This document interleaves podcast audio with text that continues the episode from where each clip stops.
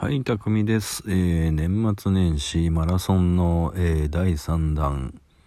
来年こそはやりたいこと、えー、なんですけれども、えー、いろいろ考えてみたんですけれども、またね、来年はね、今度は、長女が海外に出て行っちゃうんですよね。次女はまた日本に戻ってきたんですけれどもね。まあそういうところはさておいといて、えー、っと、来年こそはやりたいこと。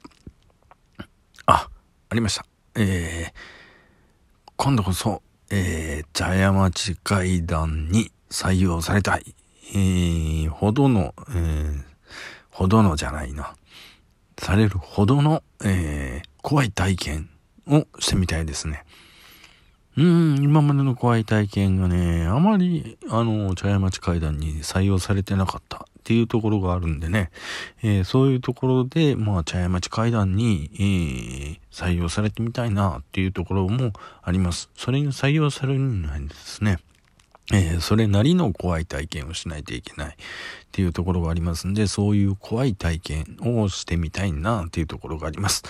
えー、それ以外にはどんなことをやりたいか、えー、っていうところがあるんですけれども、うーん、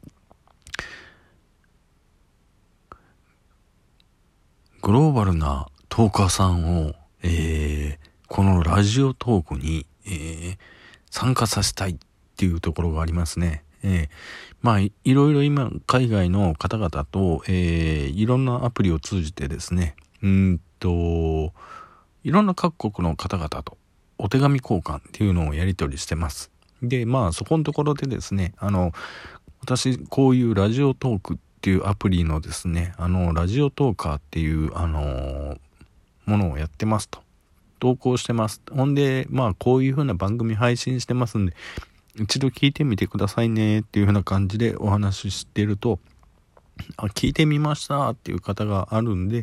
じゃあ聞いてみたんだったら、じゃあ今度皆さん次は、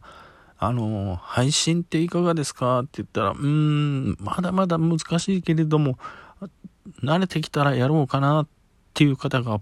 ポツポツ出てこられたんでね。えー、で、また、えっ、ー、とね、日本語はまあ難しいからまだ無理かなって言われてる方もいるんですけれども、いや、そんなことはないんじゃないかなと。その逆にね、その母国語でね、そのトークを上げてもらいたい。で、えー、来年はオリンピックの年でもあるんで、本に来られたトーカーさん、トーカーさんじゃないな、リスナーさんにそういう風なアプリがあるよっていうことを告知してもらってですね、逆に言うと、東京五輪のアピールしてもらいたい。うん。相互に、えー、今日はこういう風なことがあったよ。ああいう風なことがあったよ。どこの競技場でこういう風なのがあったよ。うん、こういう風なのって面白いよね。こういう見方もあるんだよね。っていう風なのを、まあ、いろんな国の人のいろんな目線でこうトークを交わしてみるっていうのはいかがでしょうか？こういうふうなのをやってみたいなっていうところが、あの、ネタとしては考えてるんですけどもね。けど、ネタばらしちゃいましたから、えー、こういうふうなトークもやってみたいなっていうところがあります。どういう、えー、こういうふうなことをやりたいなっていうところがあります。ってのと、えー、たまにはね、えー、夫婦水入らずで、えー、二人だけでですね、えー、ちょっと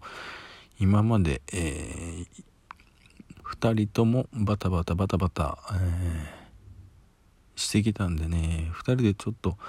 海外落ち着いて旅行してみたいかなっていうところも二人で言ってたところなんで、そういう風な落ち着いた、え、海外旅行もしてみたいなっていうところがあります。まあそういう時はね、えー、そこの現地からまたトークを上げてみたいなっていうところもあります。